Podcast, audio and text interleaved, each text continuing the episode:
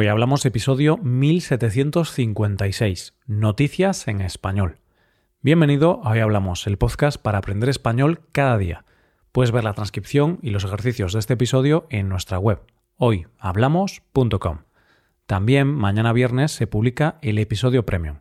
Puedes acceder a todos estos contenidos adicionales si te haces suscriptor premium. Hola oyente, ¿cómo estás? Es jueves y nos toca hablar de noticias e historias curiosas. En primer lugar, conoceremos un método para afrontar el duelo, después hablaremos de un guion de una serie y para finalizar confirmaremos el poder de los libros. Hoy hablamos de noticias en español. Puedo asegurar, sin miedo a equivocarme, que una de las cosas más terribles que te puede pasar es enfrentarte a la muerte de un ser querido. El dolor es inmenso y terrible. Por eso, una de las cosas más complicadas, pero más libradoras en esos momentos, es encontrar la manera de afrontar el duelo. Y de una manera de gestionar ese duelo es de lo que vamos a hablar en la primera noticia de hoy.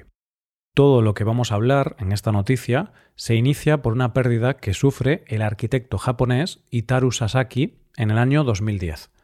Este hombre tenía que enfrentarse a la muerte de un ser querido y trataba de encontrar la manera de calmar su dolor. Se dio cuenta de que lo único que buscaba era la manera de poder comunicarse con ese ser querido. Evidentemente, no hay una forma física de comunicarse con el más allá, así que tuvo que encontrar la forma de hacer eso de manera simbólica y que le sirviese para aliviar su malestar. Es por eso que se le ocurrió poner en el centro de su jardín una cabina telefónica, cuando más echaba de menos a esa persona, se metía en la cabina, cogía el teléfono y soñaba con que pudiera escuchar su voz. Pero realmente lo que escuchaba era el sonido del viento golpeando el cristal de la cabina. Por eso le llamó Case no denza, que significa teléfono del viento. Hubo un momento en que se dio cuenta de que esto que a él le servía podía compartirlo con otra gente que estaba de duelo. Esta cabina podía ayudar a mucha gente que se encontraba como él. Un año después, en el año 2011, Japón se tuvo que enfrentar a una gran tragedia, en la que más de 18.000 personas perdieron la vida a causa de un terremoto y el posterior tsunami. En ese momento, nuestro protagonista decidió colocar la cabina en una colina donde los familiares podían usarla para gestionar su dolor y duelo. Como se dice en la página web destinada a este invento, el teléfono del viento es un santuario consciente creado para conectar a las personas con sus seres queridos que están al otro lado. Es uno de los lugares resilientes más poderosos del mundo, uno en el que el viento transportará las palabras de los dolientes a sus seres queridos. Lo cierto es que hay más cabinas por el mundo. De hecho, hay una página web llamada My Wind Phone destinada a llevar estas cabinas por el mundo. Está creada por Amy Dawson, que se acercó a las cabinas tras la muerte de su hija. Como ella misma cuenta, leí sobre Sasaki y su cabina telefónica. Me imaginé a mí misma sentada en una de ellas, rodeada por su jardín, marcando el número de Emily y escuchando su voz, respondiéndome de la misma manera en la que lo hacía. Hay que aclarar que estas cabinas las puede instalar quien quiera y como quiera. Tú puedes instalar una cabina en tu jardín o puedes tener un simple teléfono y compartirlo. Déjame que termine con una reflexión del primer creador de las cabinas, nuestro protagonista de hoy. Necesitas salir de la tragedia, del caparazón de dolor en el que has estado encerrado. Quienes acuden al teléfono del viento ya están a medio camino de crear una nueva relación con los muertos. La vida pasa muy rápido y a la mayoría nos resulta impensable que nuestros vínculos con quienes nos rodean puedan deshacerse antes que nosotros. Por eso es necesario cultivar la imaginación desde la infancia, y el teléfono no funciona sin una buena imaginación. En lugar de valorar solo lo que podemos ver, oír y tocar, debemos reconocer el valor de las cosas que no tienen forma o voz audible. Vamos con la segunda historia del día.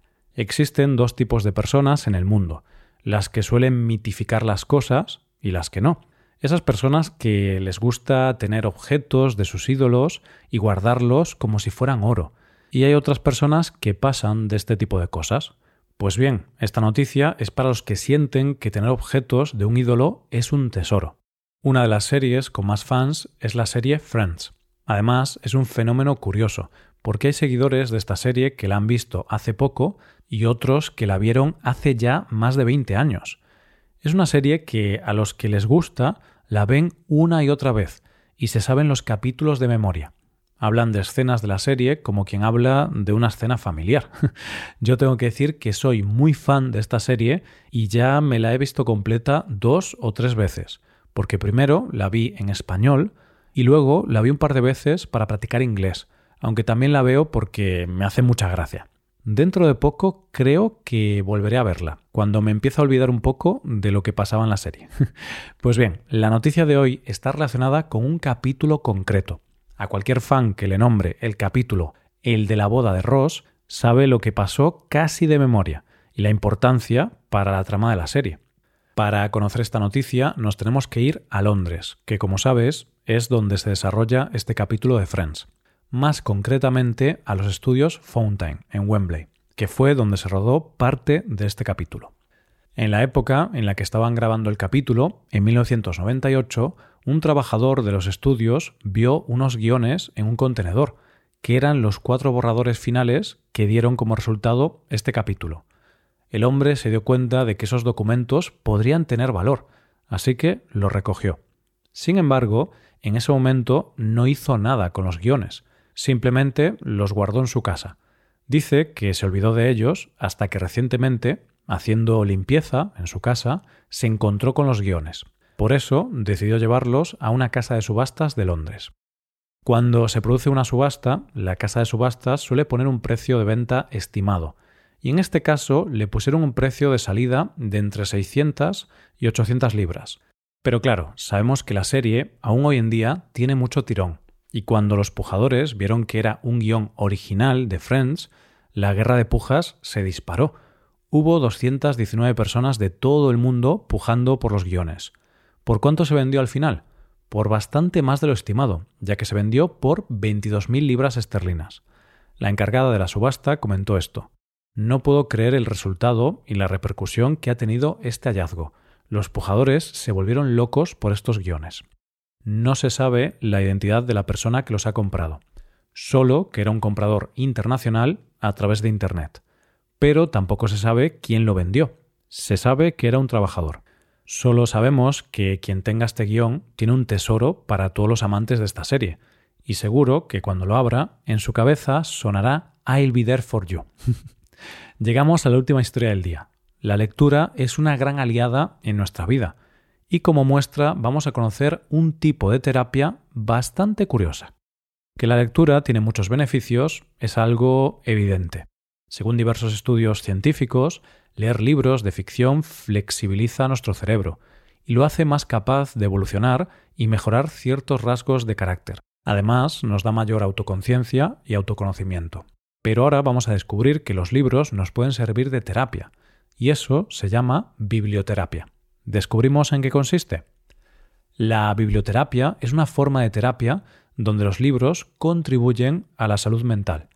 Pero no es el simple hecho de leer, no, esto va más allá. Obviamente, la primera parte de la terapia consiste en leer el libro, pero la parte interesante de esta forma de terapia viene después, cuando el terapeuta y el paciente hablan sobre el libro.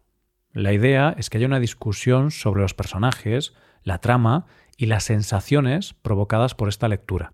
Es en este punto donde el paciente puede conectar con la historia o los personajes y crear un paralelismo entre el libro y su propia historia. Lo que ocurre en el libro, por ese paralelismo, el paciente lo puede trasladar a su vida y utilizarlo como una herramienta para entender mejor cuestiones de su propia vida. Como dice un terapeuta, a medida que el protagonista trabaja en el conflicto de la historia hacia una resolución, nosotros también nos hallamos emprendiendo un viaje emocional y reflexionando sobre el camino de nuestra propia vida. ¿Esto por qué ocurre? Porque los seres humanos vivimos a través de lo que contamos, de nuestros propios relatos y nuestras propias historias. Y eso nos lo pueden dar los libros, porque los libros nos pueden proporcionar relatos e historias de todo tipo, los libros se presentan como un espejo de lo que nos pasa. Seguro que alguna vez has leído un libro y te has sentido totalmente identificado con lo que le pasaba o con lo que sentía uno de los personajes. Esa conexión con el personaje puede ayudar en terapia. Esta terapia no solo tiene los beneficios de los libros en sí, sino los de la terapia en sí misma. Como dice este terapeuta, la biblioterapia tiene el potencial de disminuir la depresión, mitigar los efectos de los trastornos alimentarios, ayudar a los niños a superar los impactos de la ansiedad y la agresión, fomentar el comportamiento prosocial y reducir el estrés en los estudiantes universitarios.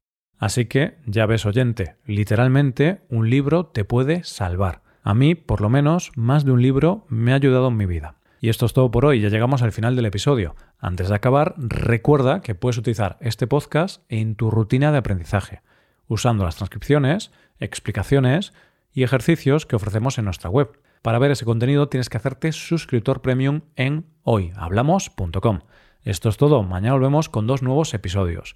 Lo dicho, nos vemos en los episodios de mañana. Pasa un buen día. Hasta mañana.